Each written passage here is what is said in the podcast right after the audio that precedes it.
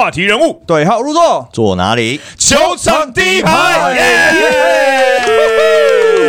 哎，全新组合了，又是全新组合，全新组合了，这每一周都不一样。开心啊！柏林大哥不在家，好不好？大家请到道歉区找他，开放道歉啊！对，开放道歉啊，开放道歉啊，是不是？我们在呃 Week Seven 就是第七周呃比赛四场的赛事哦，礼拜六跟礼拜天各两场，那刚好也都是领航员跟勇士队的主场啊。先讲一下这个勇士队，呃，你朋友干嘛把比赛打成这样？就是我们本周不想聊 还有什么可以聊？还有什么可以聊的？没什么，没什么好聊的，所以我们就先来聊领航员好。可以可以可以。哦，领航员这个就精彩了。哎，领航员，我相信这应该是大家都觉得很惊奇的哦。这个这支球队在今年赛季目前已经拿下了五连胜了，呃，特别是呃礼拜六的比赛还对上国王，没错。对，所以那场比赛你也在现场球评，哎，我我我在我在我在。我现在觉得好像要来入场第一排的时候，前一天我们都会输球，这是什么魔咒？这是魔咒吗？不行，要要想办法打破他，要想办法打破。对对对对，下次也输吗？上次也输啊，上次也输，上次输钢铁人两次。哎，上次输钢铁人哦，钢铁人本季唯一一胜。你刚刚不是说钢铁人是本季怎么样？目前垫底啊，只有一胜啊，就从国什么一什么 什么一什么，就从国王手上拿下的。但是国王现在还是第一呀，对不对？现在战绩六胜三败，这个还是第一名啊。那虽然领航员追上来了，就也是六胜三败，但是因为对战啊，国王还领先那么一点，但胜率都很高，都是六乘六六哦，然后都表现的非常好。但是那场的赛事，哎，先来请振宇讲一下，你觉得关键是在哪里？我其实觉得这场比赛，我们对领航员的防守其实。其实没有很大的问题啊，因为毕竟他们得八十八分嘛，还是在九十分以下，其实都是我们设定的目标。但那我们只得七十四分，没错，而且其实我们命中率只有三十几 percent 而已。那主要都在我们在进攻上的串联有一些问题，包含说我们有办法让球让更多人参与进攻，因为可能天气冷是一个原因，但是对球队来讲，这需要克服嘛。嗯，天气冷手感不好，手感不好，那我们应该要更多的到禁区的得分啊。嗯，那可能那场比赛我们的禁区得分其实也只有二十四分而已。那相对来说，我们整个攻势都是比较少的，所以那场比赛我们整个进攻的串联没有做到非常的好，嗯，然后才让我们创下本季在得分最低的一场。这样对，特别是下半场的两节得分都不到二十分，第三节还只有十四分而已。因为整场比赛呃七十四分真的有点少了，七十四分要赢球不太可能。那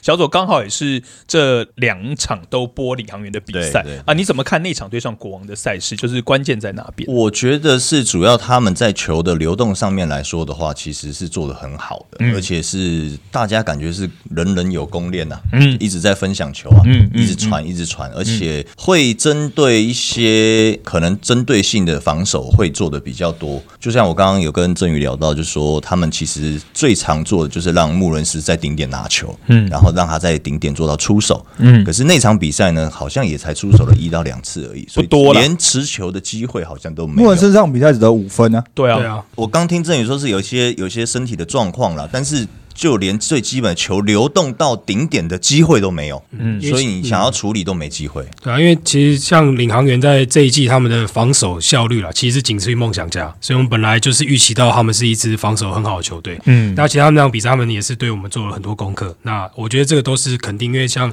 呃一开 Camino 上，可能整个团队在历经开季的一胜三败之后，他们开始找到球队的方向。那其实这这五连胜，其实基本上就是他们的一个战力的展现嘛。啊，对啊，我们那场也是一样，他们防守。手端的确给予我们很多的难题，包含说对我们对球的压迫，包含说我们进攻路线的一些防堵，我觉得这些都都是这样。那我们自己的呃反应可能没有那么快，或者是在那天那场比赛，在球的流导啦，从强边转移到弱边这件事情做的比较少，所以让我们那边那天的比赛很多是流于一对一的单打。那一对一单打其实最好抓的，那只要没投进。可能这波进攻就没有了，所以那天那天我们主最主要碰到的问题是这样子。然后我觉得就是这场比赛虽然最后账面上是输十四分，而且中间一度有拉到二快二十分的比分差，所以就是看起来是差距蛮大。不过我觉得下半场有三个时间点是让国王是比较可惜的地方。但第一个就是中场玉瑞投进那个三分球啊，那那个整个把全场的气势都是带到最高点嘛。那下半场开始第三节玉瑞又拆了一个炸弹，第四节碰碰又拆一个炸弹，就是国王在。在追分的过程当中，一直遇到这种可能说领航员主场比较好的气势带动，然后或者是他们球员能够终结这种比较高难度的球，这其实对追分球队来讲都是一个比较大的打击啊。对所以在这样子的两三颗拆完炸弹之后，那个比分就是一直会被拖开了。对，我那那个天转播都在看拆弹专家，拆拆弹专家刘德 刘德华，刘德华，一直看人家拆炸弹啊。要记得爆炸前报一下自己的那个编号。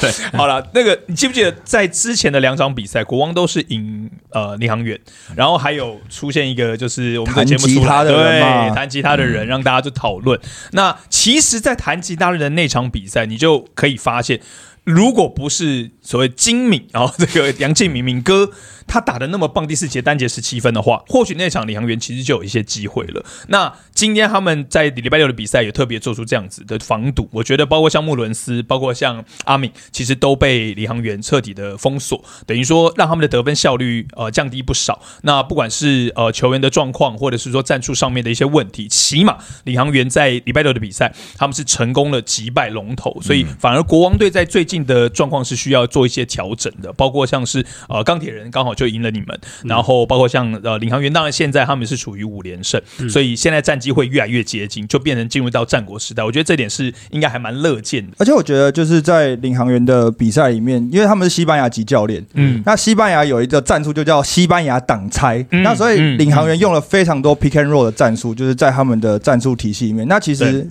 国王队在这场比赛里面，在拆解他们 and roll 上面，其实吃了不少亏啊。嗯就是在得分上面，尤其是第四节被打一个十五比一的开局嘛。那其实这段时间就是领航员用了非常多 and roll 在上面去做一些进攻啊。那因为国王队没有解决这件事情，所以领航员在这上面也做了非常多的攻击啦，然后也慢慢的把分数一点一点拖开来。所以我觉得这也是一个蛮大的差距啊。对，因为领航员其实他们就是他们的现在他们风格像 Camilo 带领他们风格其实就是很讲究球的流动，所以你可以发现他们每一个人在碰到球的时候，其实在当下没有任何进攻机会，他马上就会转移球。对，所以他们其实是转移球非常快速，尤其从强边到弱边的转换非常的好。那这点我觉得其实除了 Camilo 本身带来这个系统之外，还有另外一点是包含说领航员的球员组成其实都是比较属于这种体系型的球员、团队型的球员。嗯所以他们所有人在跑这样子系统的时候，其实非常得心应手。哦，他们就可能没有一个一个人是专门攻击突破的一个得分点，必须要可能一场比赛要得个二三十分，嗯嗯嗯。他们比较没有这种球员。可是他们可以场上可能七个八个，可能都可以有快十分这样子。对，就像这场比赛，领航员就有五个得分十分以上，那玉瑞得九分，所以严格来讲，他有六个人得分上双，嗯就是因为玉瑞是九分嘛，那其实也非常非常接近的，他得分点其实非常平均。那假设如果我们再回推到上个礼拜，其实我们也有讲到领航员还有全员得分，嗯。所以其实他已经把他的得分点，不论是第一梯队、第二梯队，然后甚至板凳上来的球员，他都能够在这个体系下面得到一些分数，我觉得就最大的改变了。对，那包括在礼拜天的比赛，他们也是赢球哦，八十四比八十击败了梦想家。那特别值得一提的是，上个赛季打国王两胜四败，就是胜少败多，然后打梦想家是一胜五败。那当然，今年赛季会对到八次，可是上个赛季你感觉起来就是领航员打这些强队就是打不好，我就是真的就是大概输多。赢少，但今年赛季你看他连续两天都过了国王，过了梦想家。那礼拜天的比赛，小左也是担任球评。是。我想讲到一个亮点，就是我一直就是在季前分析的时候，其实我就有提到，就是说我认为领航员的本土的高度是其他球队是完全没有办法匹敌的。那在对上梦想家那场赛事，他们把所谓的单阳将都完全不用了，变成是无洋将的状况。嗯。林振全本土。对搭配碰碰，再来搭配大汉，然后阿瑶。阿瑶跟俊祥，对，六九没错。然后最矮的有一百八十八，最高的有两百零二公分领正。对，所以那个高度是维持在那边的。那小左怎么看礼拜天的比赛？他们击败梦想家，也而且第一节他们其实一度落后到两位数哦，对但后来他们追回来。他其实就跟前面一场跟国王是一样的，就是前面第一节他们也是输，嗯可是后面第二节是赢，然后第三节是平手，然后最后呢，他们可以守下那个最后的第四节。嗯，那我觉得也是因为在针对性的防守啦，因为之前在上周的比赛是简浩对上富邦勇士的第四节那四个三分，对哇。直接救了比赛，没错。那今天我在现场看到非常清楚的是，他们针对简浩在第四节持球，甚至是在做一些 handoff 或者是在做 pick and roll 的时候，他们的所有球员都知道他要投篮，无限换防就是出来堵他的外线，不给他投三分了。对，所以我觉得赛前的功课跟这个作战的计划，他们应该是有有有针对性的做一些。讨论，嗯，我觉得在今年赛季卡总的这个，好像他的战术教对，或者他的执教，或者说他的观念，让呃原队的球员是。知道该做什么事情。嗯，没错。呃，刚刚郑宇讲到说，他们没有像新特利这种，就是那种我我如果关键时刻，你看到 even 是像梦想家 呃 Pointer 这种，就是哎 shot clock 剩下五秒七秒，反而把球往后退，对不对？准备拉开，然后一做单打要个人突破。他们想的是我赶快再找人，他们再找人，然后看有什么机会把炸弹拆掉，而不是靠一个人想办法把这个球打掉。我所以我觉得今年呃这个卡帅跟整个球队整个目前融合的状况是算非常成功了。对，我觉得他们今年就是。让大家更想要去看他们的比赛，就是他们的这个不可预测性太高了。对你不知道他今天是哪一个球员会跳出来。昨天是碰碰，对，昨天碰碰，然后今天今天是阿瑶的三分外外外线又可以发挥，上半场就十五分。对啊，所以我是说，他们的每一场比赛，他的本土都有人可以跳得出来，而且你不知道是谁。就会让大家去预期，就想说，哎，期待今天会是谁跳出来得分，或者是今天他们又会打出什么样的球风？这个已经变成大家的期待，就是说，因为现在领航员只要在主场，只要赢球之后呢，哎，接受赛后访问那个人就会被泼水嘛，就大家就说洗澡嘛。对，其实现在因为已经主场四连胜嘛，那大家就会一直在讲说，哎，谁要去洗澡，谁要去洗澡？嗯我觉得这个。已经变成领航员自己团队的一个文化，其实蛮有趣的。换地板啊，连续五场，然后那地板坏掉了，坏掉了。你就看到每次这样一破坏以后，四五个在那边就一直撸，一直撸，一直撸，一直撸，赶快擦。你说你说球员在撸不是不是不是，啊，工作人员撸啊，这些球员怎么这样？你不知道，全部的那个那个球员都开开心心拿水，你就看到后面一排工作人员拿拿毛巾这样。再一次又来又来又来了。到底要几次？然后开始倒数今年这个，而且有一个最好笑的事情是，大家如果依稀还记得，就是上一季的时候，简浩在和平馆好像就是受赛后访问嘛，然后被泼水，就耳机坏掉哦，沾到水，对，听不到。对，那现在呢，就是已经有一个不算是共识啊，就是反正大家已经知道说，只要在主场你要泼水没关系。耳机破坏就是主场球队要负责，就现在已经就是大家都已经知道这件事了。难怪我今天，所以今天现在大家都是领航，就是要泼可以，就是还没访完之前先泼，耳机还没上先拿下来。对，因为我转播两场都是新的。新的吗？你 确定？当然不是啊！你说几度换一对，就就是说，现在他们也有认知，就是球队也开始告知他们的球员，就说要泼水可以，嗯，耳机先不要戴的时候，你们不要人家访问到一半才去泼，再去泼，因为耳机坏也麻烦。对，所以现在他们就是好，耳机没有戴上去的时候就先泼，先泼。然后另外一个很有趣的是，这个周末寒流来，很冷，超冷，嗯嗯，超冷。桑尼被泼的时候。进赛后记者会，第一句话就是下次泼热水，现场要先准备温水，先准备温的。他赛后他一访问完啊，走出去的时候一转头，那嘴唇是紫色的，然后还在抖，会冷，会冷，叫老婆先去泡。所以我觉得这个已经就是整个领航员的球队气氛很好，因为包括在赛前访问他。呃，礼拜六的那场是访问玉瑞嘛？嗯，那这已经变成一个话题，就是说，哎，问玉瑞说，如果这场比赛赢，那你们要去泼水的话，你觉得会是谁接受这个洗澡的这个仪式啊？嗯，哎，玉瑞就说是桑尼，哎，果然礼拜六的比赛也是桑尼被泼这样，所以大家就开始在每天比赛的时候就开始讲说，如果这个比赛已经开始有点领先的迹象，或者到第四节，哎，好像领航员要赢球了，大家开始就会在找说，哦，今天是谁要被泼水？因为礼拜天的比赛是卢俊祥被泼水，但其实网友们都觉得应该是阿瑶要被泼水，所以大家就开始有这个讨论。我觉得某一个程度来讲，对领航员的整个球队来讲，包括球迷跟球员跟整个团队之间的连接都是蛮好的，而且表示很多球员打得好，对不对？我选不出来，选不出来，再连胜就下次就全对了。工作人员洗啊，工作人员泼，你们那你你们那边弄啊，用你工作人员用自己擦，自己擦，工作人员旁边脱鞋，你知道吗？拖 鞋子，生气，这很累。耶，脱鞋拖旁边的，还好现在球员都都是用那种大浴巾，哦，那盖下去比较快。我还有一个印象是那个，就是他们洒完水之后，那个空瓶，然后小白还会回收什么之类的。啊，那也是被警告的，对，被警告的，因为一开始呢就是 水这样泼完之后呢，连瓶子也丢出去，空的这样丢出去，记得要收，头很痛的，那个头那个。后来后来球队有稍微提醒他们，提醒他们一下哦，可以泼水，不要丢瓶子，不要丢瓶子哦。对啊，真的不小心失手丢出去了，要捡回来，要捡回来，要捡，难怪小白就手上，对对对，回收了，回收了，就下次直接带个垃圾袋回收。阿阿姨在后面拿垃圾袋，这边这边，这边，嘿，来来来，这里。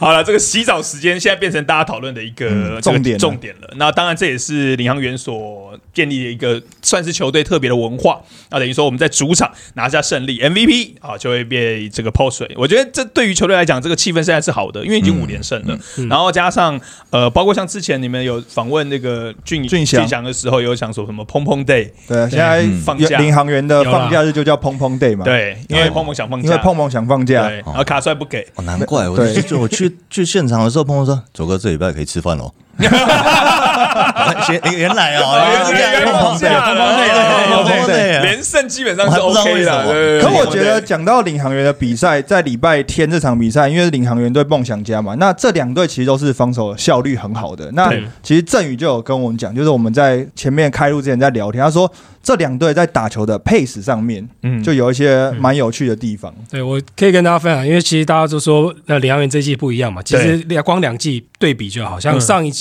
领航员的配死是全联盟最低的，他大概一场比赛四十八分钟，他只能够打九十二个回合。可是今年他们可以打一百个回合，所以他们的配死是比较高的。那当然，相对他们目前的得分可能还没有那么高，因为他们现在也是一支可能进攻的效率还没那么好，他们命中率没有那么高。但是他们至少他们的节奏是拉起来，嗯。那梦想家在去年他们的配死是排全联盟第三的，嗯，但是今年他们是全联盟最后的，所以他们今年打的非常的慢。这样有没有？这样会应该会给大家一个很不一样的想法，因为大家都觉得梦想家不是就是防守快攻，防守快攻转换转换对转换转换对对，他们今天的防守的确是最好，但是他们的进攻的速度节奏很慢。所以他们其实他们的回合数是很少的哦，对，所以他们今年变成说，在在他们把可能他们把体力都用在防守上面，所以防守上面最好。那反而在进攻上面，他们可能就要需要更多的时间来恢复他们的体能，所以他们节奏稍微放的比较慢。对他们并不是大家那种想要干，所以大家可以一想象说，配置最快，你们觉你们三个觉得全联盟配置最快的是哪支球队？应该是勇士吧？没错，就是富邦勇士。嗯，哦，对我以前教练带的，我们以前一个晚上三百回合的。三百回什么？来回？不是不是，来来来来来来来，一个晚上大战三百回合，我跟你讲，很累了，很累了，很累，跑快攻啊，跑快攻，跑快攻。训练的时候边对边，不是旁边放一堆这样子的。三百回合，边对边累的，哦，累。勇士现在目前大概一场比赛可以打一百零八个进攻回合了，的确是全联盟最快的，所以他们是很招牌。大家都知道勇士队很擅长快攻，对快攻得分这件事情，那所以也让他们的整个进攻效率是拉很前面。所以现在梦想家人现现在目前为止，他们的状况比较像这样，他们抢手，但是他们没有办法强攻。那领航员现在也是抢手，他们的进攻可能稍微好一点点，但他们是在成长的路上。哦，他们防守已经是他们的算是舰队。我以为领航员的防守会超越梦想家，因为你看上周两场比赛，他们平均掉分是八都发八十分以下。哎，那那那防守怎么看？就是梦想家目前失分还是全联盟最低的？对，因为主要就是看第一个是失分嘛，失分是全联盟最低的，然后再就是对手的命中率。因为现在梦想家对手命中率平均只有三十六点三个 percent。哦，那那所以其实很高。那第二名就是领航员，领航员三十八点一个 percent。所以其实这就是他们防守效率都非常好，基本上都非常好，因为他们的呃每个球员的压迫性很强，嗯，很积极的上身体。那这件事情就是他们两个标准。像因为我们礼拜六就是我们深受其害嘛，就是被他们 一直不停的积极的那个上身体，所以我们只得七十四分，所以我们自己很有感觉。那可以看到礼拜天这一场，领航员跟梦想家发他们比数是八十比八十，所以其实这是以四十八分钟比赛来说，算是非常低的得分。嗯，而且我发现一个问题是，他们的一对一很很少会被过，哎，对啊，对不对？他的一对一的防防守，他们是很少说，哎，过了以后后面要去轮转，后面要去轮转没有？哎，我发现他们都是一对一都守得很好，所以他们就这样压迫球，然后又可以用在这个基础下，然后又会不断的压迫球上身体，去破坏对方的进攻节奏，所以整个把节奏整个配置就拉很低了。嗯那拉很低的结果就是比谁在最后关键时刻可以去靠团队量去多得那一球两球，所以这样比赛才会打的那么接近到焦灼。对，八十四比八十，对，可能怕怕简浩如果在第四节多进一两颗，可能战局又不一样。嗯，对啊，因为可能梦想家比较有机会在第四节改变战局的，其实就是简浩了。嗯，那那我想问一个，最后一个就领航员他的调度，包括我想说，呃，所谓的单阳将，到甚至是全本土，然后包括像是全员得分，他基本上像是这周的玉瑞，呃，就打得很好，甚至在上周的时候，其实卡总就已经讲到说，虽然玉瑞得分没有很高，但他非常喜欢防守上面带来的能量，所以他等于说用人，我会用到球队的第十人、第十一人。那这一点呢，其实在今年国王也有碰到。我记得那一次上次郑宇来的时候，我们有讲到，就是说刻意让敏哥前面稍微休息，才会有第四节所谓的弹吉他的人出现，然后让其他的球员，比如说像小丽啊等等人，就在前面用到。是不是现在开始大家都会走这种就是比较多人的轮换方式，让现在的这个篮球比赛可以这样打出来团队的合作？你是这样看？领航员的话，大家可以看到说，他们的洋将可能先发，他们都是单洋将，对，然后他们的洋将其实上场时间其实。没有那么多，可能像这样比赛，一个上场二十五分钟、二十六分钟，另外一个二十九分钟，嗯，所以其实他们的分，他们的上场时间并不是占整个比重非常大，他反而给本土球员像碰碰，然后像林振更多的机会，嗯，所以他们，然后他们在进入比赛，其实我们当初在准备的时候就知道，因为他们的防守压迫性很强，所以这个也非常耗体能，所以他们是采取多人轮换的方式，每一个人上来都是全力，嗯，上来就全力防守，对你累了就下去，嗯，就换人上来继续全力防守，其实这个就是他们现在目前可以让防守效率维持这么。好的其中一个原因。那像我们来讲的话，因为呃，我们是需要像是敏哥，他可能需要他，毕竟他的那个已经年纪随年纪越来越增长，我们就要找到他更有效率的使用方式。所以当然说像。之前那样弹吉他人那一场嘛，他可以在第四节爆发十七分，嗯，那也是因为前面三节他可能修够久了，修够久。那这样战局的时候，前面其他人可以 hold 得住，那第四节关键时刻他就可以跳出来。那像其他人也是一样，因为像包含说让呃俊男，像让佑哲有更多的时间在球场上找到他们的定位。可能佑哲再上去，他可能就是进攻型第六人型的射手，然后他要有办法去投进那些三分球，嗯，好，然后去创造一些进攻的空间。那防守上我们会有更多的人上来轮换，像金榜啊上去可能就是调节敏哥体力，然后。全力的去封锁对方的专门的得分点，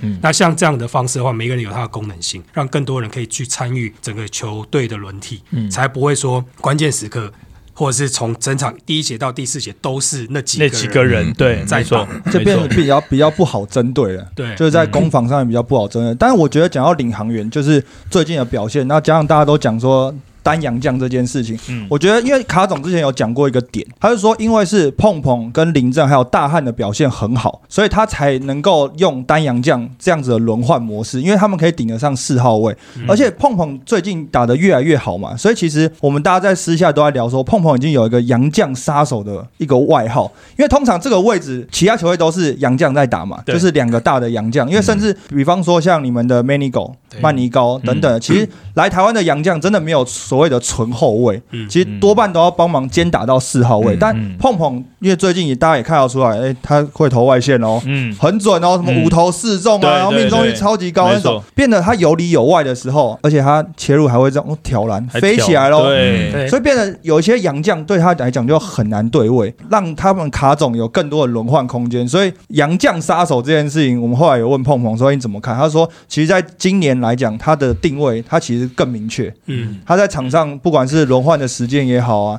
跟杨将之间的搭配，他其实觉得这个轮换他是很舒服的，所以他在场上也就是做完教练的工作。我觉得这件事情不知道振宇你怎么觉得？就是碰碰对你们打这场的时候，因为你们毕竟蛮长时间就是两个杨将加上 Q，对，在第四节的时候，但其实你们在第四节的优势并没有完全的发挥出来。你觉得碰碰这个点，或者是领航员的本土四五号位，是不是真的在今年进步非常多？因为像碰碰，因为我们认识很久。嘛，那其实从以前到现在就知道他其实是一个有进攻能力的球员，嗯，但是他可能他呃，可能上个赛季他的定位并没有那么明确。那我觉得这一季啊也可以观察到，其实 Caminos 把他们每一个球员的定位摆的非常非常的明确，而且他们每一个人都是有信心去出手的，他不会有那种空档球，你是中锋你就不能投，对。对，没有这样，他们是碰碰啊空档你就投，嗯、临阵空档你可以看到他出手其实三分，就算没进 Caminos 也不会觉得啊，那你就不要投，没有。有空档就要投，所以他每一个人的出手都是带着很大的信、很强大的信心。所以鲍蒙可以去投三分球，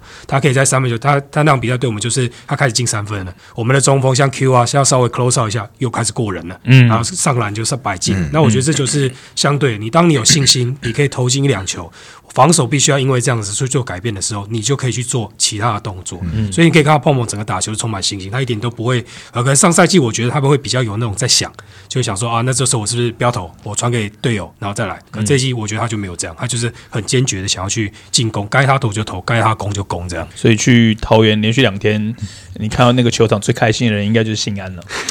对啊，哎呦，是不是安哥？安哥那个安哥对不对？开心笑嘻嘻的，现在开心。领航员桃园之光哎，开玩笑。上一个赛季大家说什么桃园三结义，对，酸的骂的。然后这个赛季这个又隔壁棚忽然人气爆棚，对不对？没有，现在开始出头桃园之光了，桃园现在是大哥的啦，桃园一哥啊，三结义。领航员的这个球风是真的，确实今年真的，我觉得大家真的可以多多进场去看领航员的比赛，因为其实现场看，就像其实磊哥上礼拜也有讲到，对，领航员的球员在主场打球，特别是 M one 啊进球的时候，哦，那个对场边叫，那个是转播看不到的，没错，转播听不到，哎，要不然下次小组帮忙叫一下，好，我下次在在那个转播的时候转速，对，而且像下周他们还是主场。哦，连续连续三周，对，连续三周，等于说上周从第六周到第八周，下周是第八周，然后也刚好是 Christmas，圣诞圣诞大战，对，圣诞大战，所以他们二四二五还是会在主场来打比赛，而且二十五号那场打的是勇士。哦，对，因为上礼拜的时候呢，大家都讲说，哦，领航员二连胜啊，三连主场二连胜啊，三连胜啊，可是都好像都赢钢铁人啊，对，后面工程师啊，对，然后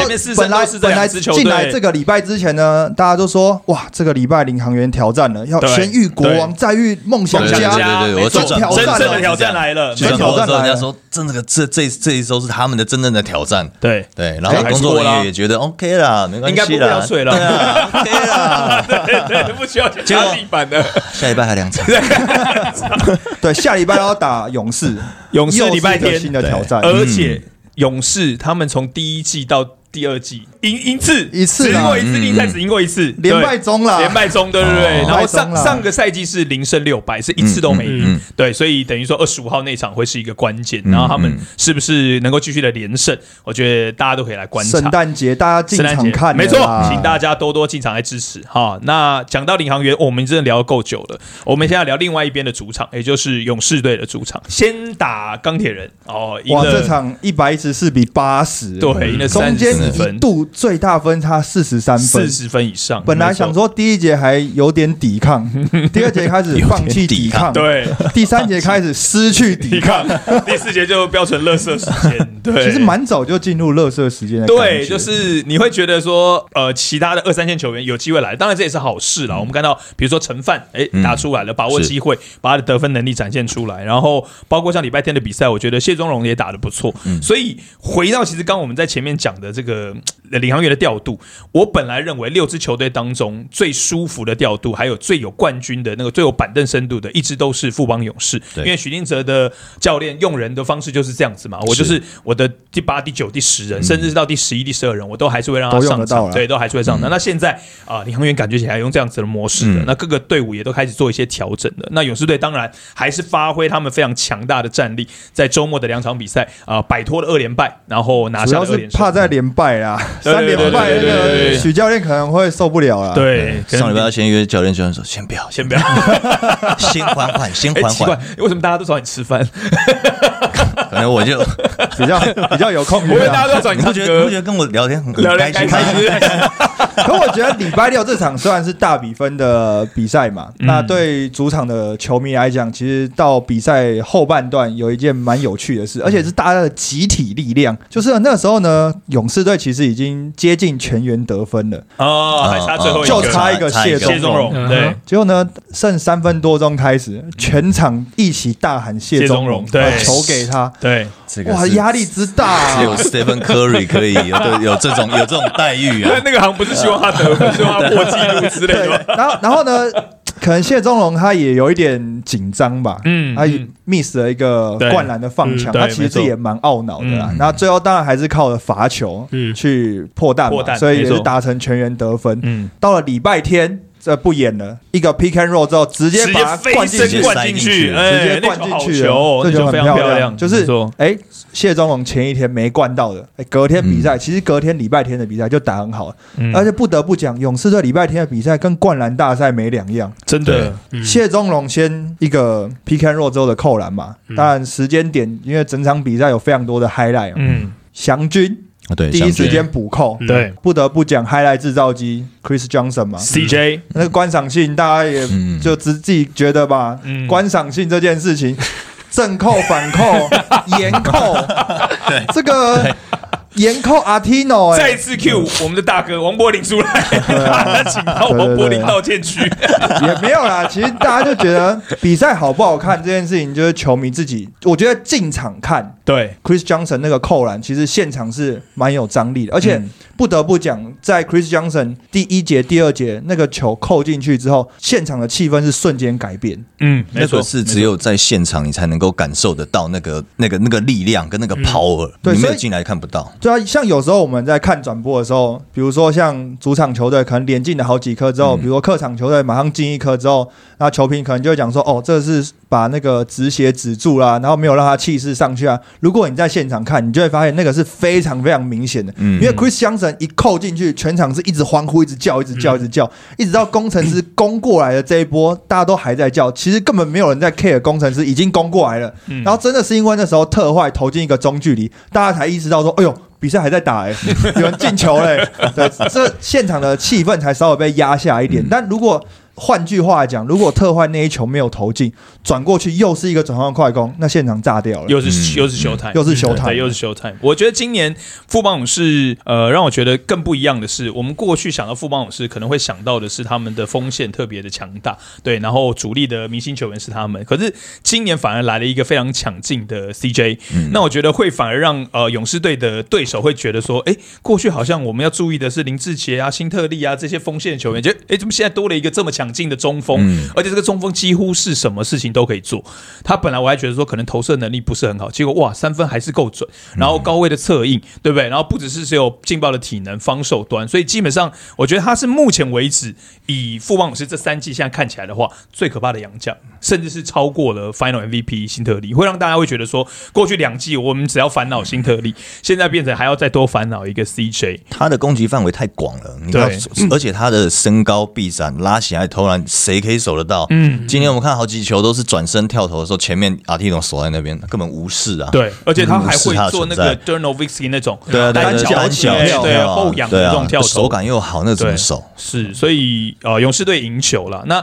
那我们呃这一周看到他们二连胜，当然就是勇士队战绩也上来，他们拿到第七胜，所以是第一支拿到第七胜的球队。不过胜率还差一点点，目前排在第三。我们要来讨论的是他们在礼拜天的对手就是工程师啊、上周呢已经有这个网友留言说我们聊工程师聊的不够多了，因为时间不够。我们这一周来好好聊一下，因为工程师发生了大事。嗯对，什么大事？辛巴转队对，转到隔壁联盟去了，没错。移辉也转到隔壁联盟去。没错。嗯。虽然对说跨联盟交易这件事情是不行的啦，对。就是目前现在没有出现这样的状况对况，没有出现这样的状况。不过就是生方法是人想出来生命自有出口嘛，对不对？生命自会找到出路，对对对对对所以各个球团之间还是用了一些方式。方式，在合法的状况下对。进行一些球员的流动。没错没错。不过我觉得。最大的最大的震撼应该就是辛巴离开了，嗯辛巴离开到了隔壁的台钢去嘛，那台钢也组建了三塔，那这个我觉得那是他们舰队的一个方式。不过嗯对于工程师来讲，这个就是一个蛮大的差别，因为嗯过去我们一直在讲说球给辛巴这件事情，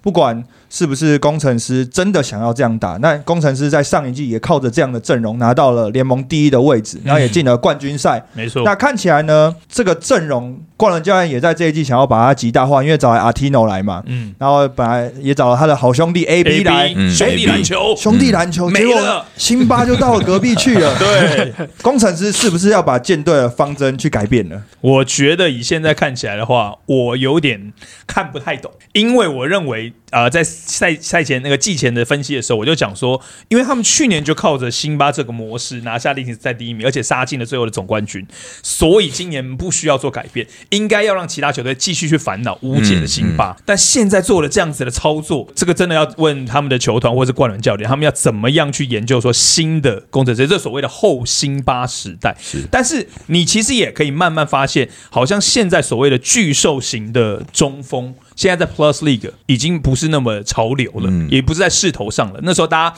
还会想办法找类似的这种巨大型的球员，包括是穆伦斯为什么会来，当初也是比较针对辛巴，说我要找这种特别大只的。那以这样子的这个趋势看起来的话，这位你觉得呢？这个工程师现在想要走的，他们葫芦里到底卖什么药？其实我觉得他们是想要让他们整个球队因为辛巴一个洋将而受，因为他们现在算是因为辛巴有点受限了，对他们变得说他们的。比赛不管是进攻还是防守节奏，都必须要因为辛巴一个人而调整。那其实以球队来讲，通常都不希望是。都是压在一个人身上。对，如果今天辛巴不能打，他们马上进入到不知道该怎么打的另外一种节奏。嗯，那我觉得如果说拿掉了，然后他们的可能杨将比较正常化一点的，像啊 Tino Bennett，或者就是有点像跟大家差不多啦，就像我们的穆伦斯，或者像呃富邦的 CJ 这种可以投外线的，稍微投一点外线的，然后大概七尺的杨将，那至少他们的速度节奏可以拉的比较快。嗯，那目前呃现在到目前，因为他们辛巴打这几场，其实他们现在的进攻节奏，因为回到刚刚讲进攻节奏，像这一季他们是全联盟倒数第二。嗯，又因为辛巴的关系，那当辛巴他没有办法，尤其他之前没办法得那么多分的时候，他们整个就受限。嗯，当然他们现在把他拿掉了之后，变成说他们会可能变他们的核心要转到以国豪为主，以一个后卫锋线型球员为主。像他们之前打的不错的，像顺义或是嘉瑞，他们虽然是角色型球员，但是可以把他们的运动能力用在上面，用国豪等于说国豪一个人带领着一群呃，像那种冲击兵的那种概念，去攻城略地，他们可能可以把整个速度拉得很快。那你再配上像特坏。这样这类型的洋将，他的进攻其实我觉得是非常的成熟的，他可以得，他可以自己得分，他也可以创造队友的得分，所以他的。平均得分跟助攻数都蛮高的，所以我觉得他们配合像这种以后卫型洋将，我觉得他们现在开始要变成转型成以后卫型洋将为主体，或是以后卫型的球员，像国豪为主体的一个进攻方式，而再再也不是从里面内线开始，而是由外线到里到内线的方式。可我个人觉得啊，Tino 还是很慢。